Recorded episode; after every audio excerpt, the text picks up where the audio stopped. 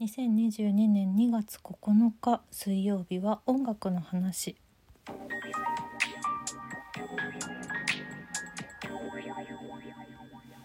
えっと今週そんなに音楽のあれ話そうっていう話がなくてちょっとお休みにしようかなと思ってたんですけれどもそんなところでなんか音楽の話にこれはなるなという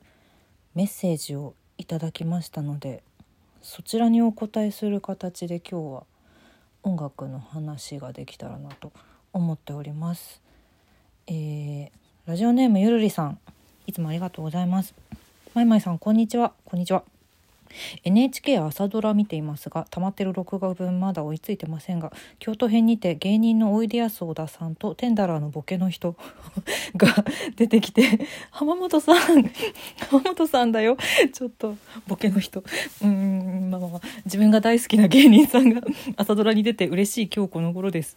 ほうほう朝ドラに出てくる女の子が推しの役者さんのイベントのために一生懸命お金を貯めるシーンがあるのですが経済的に自立する前まいまいさんはどうやって欲しいものを手に入れてましたか？うちはお小遣い定額制ではなかったので好きなアーティストのアルバム CD1 枚買うのにもとても苦労しました。とのことでありがとうございます。そして友チョコでいつもありがとうございますのことでありがとうございます。あ友チョコねちょっと音楽とは全く関係ないんですけどあのねあの友チョコ本当に嬉しいです。ありがとうございます。今これアプリで聞いてくださってる人ラジオトークの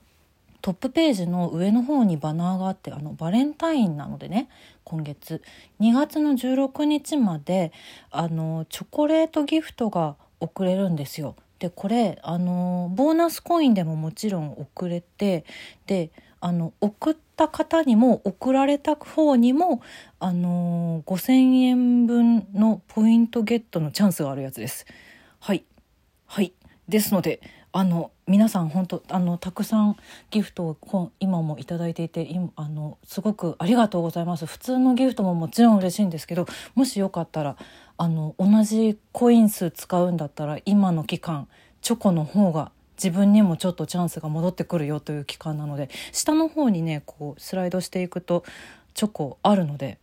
よかったら是非そちらもよろしくお願いしますありがとうございます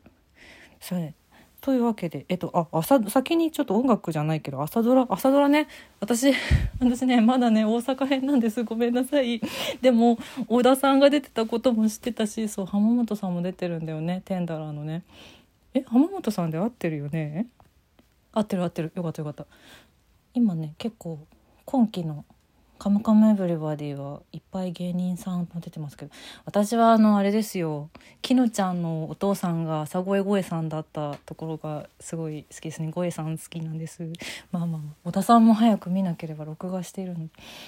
あでもあの別にネタバレとかは全く気にしないのでその辺は大丈夫なんですけど音楽の話にでなんでかっていうとその一番最後のあれですよね。どうやって欲しいものを手に入れてましたか？これね。これね？そうだからあじゃあ私その昔欲しいものって何だったんだろうっていうのをすごい考えたんですけど多分そんなに欲しいものがなかったんですよ。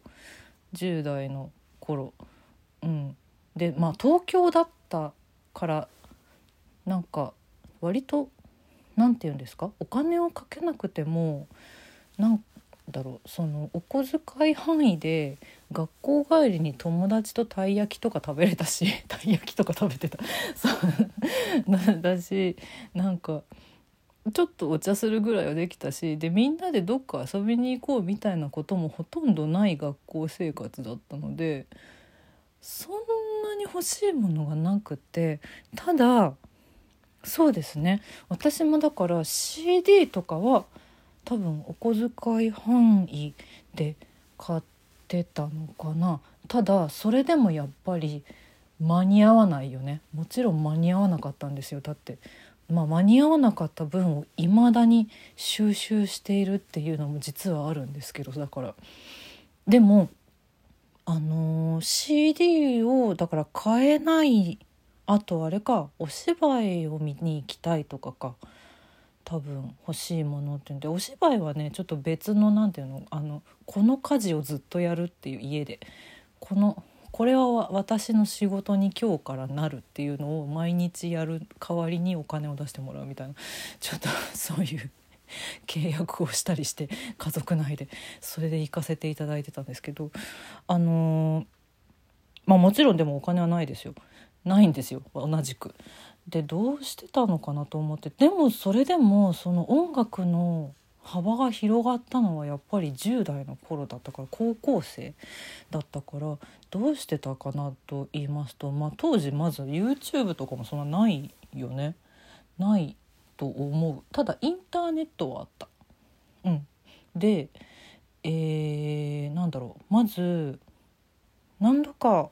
どこかのラジオでこの私のラジオでも言ってるんですけど私がなんかいろんな音楽を聴いてみたいなって思ったきっかけは演劇集団キャラメルボックスさんのお芝居を見に行ってからなんですよ。うん、で当時は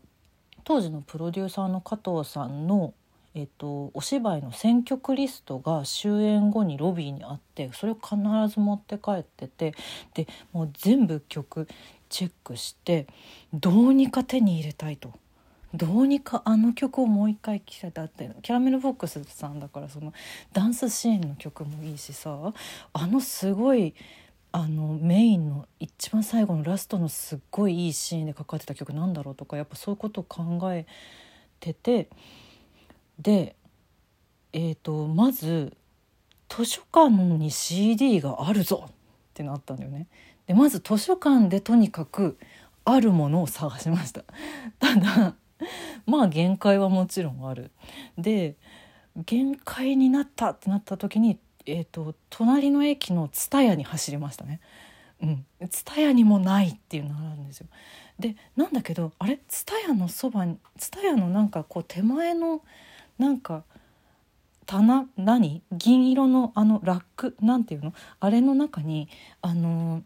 中古 CD100 円とかさあるじゃないですか。あそこから見つけ出したりとかしましたね。なんであそこにあったんだろうね。その本当私がちょうどその全部全部探したいって思った時の加藤さんの選曲リストって本当にその日本版が出てない輸入版の CD にしか入ってない曲とかが実は結構あった時代でまだオリジナル曲そんな作れてない時代でなんだけどなんか輸入版のそのまさしくこれですっていう CD がなんか TSUTAYA で中古で売ってたんですよ。100円とかで手に入って。うん。とかっていうのがありましたね。あとねまだこれもたびたび言ってますけど NHKFM の「ミュージックスクエア」という番組があったんですけど平日の夜の9時からやってる番組。これが1曲丸々あの DJ さんの声がかぶらず曲がかかるラジオ番組だったんですよ。だからそれをひたすらひたすら MD に録音録音して手に入れてた何度も何度も聞いたりとか、まあ、これはカセットテープ時代からの 昭和生まれがみんな通った道だと思うんですけど。であとはこれもたびたび言ってる TVK テレビ神奈川でフルでミュージックビデオを見れる番組がいっぱいあったそれも録画して 何度も何度も見たりとかしてみたいな感じで多分今 YouTube とかサブスクでできそうなことは全部そういう感じで手に入れていたんじゃないかな私。ででもそれでもやっぱり CD で欲しいっていうのあるじゃないですか。でアルバムは何とかして本当にもう5年越しで買やっと買えたこのアルバムみたいなのももちろんたくさんあるんですけどなんかね私の同級生ちょっとなんだろうな。もうみんな素晴らしく大好きな人たちなんですけど なんかちょっと面白いっていうか私それいいねって思った友達がいて私の誕生日近くなると必ず毎年舞ちゃんマイリトルラバー好きでしょ?」って言われて「舞ちゃんマイラバーの CD ででもシングル持ってないやつあるでしょ?」っつって私お誕生日プレゼントにアルバムは買えないけどシングルだったら買えるからその持ってない欲しいマイラバのシングルリストちょうだいって言われた。マジですか?」っつって「じゃあこの中から1枚お願いします」って言ってその子から多分2年3年連続ぐらいでマイラバのシングルプレゼントで買ってもらったりとかしてた。でその子は KinKiKids のファンだったんだけど、まあ、彼女は KinKiKids は自力で買うから私は全然別のプレゼントをあげたりしてたんですけどそうねそんな感じで欲しいものを手に入れていたのかなまあそもそもでもやっぱ今よりも欲しいものが少なかったからできたことではありますよね。でもライブに行きたいとかなるともうこれはまた話が別でこれはもう全額出さねばならん自分で。ってなった時にこれまたまあ東京育ちだからってのありますけどあのね結構当時ね新聞とかあと雑誌のピアとかの招待ライブの情報を見つけてははがきを送り結構当ててましたねまだメールメールでもなかったメールはあったけど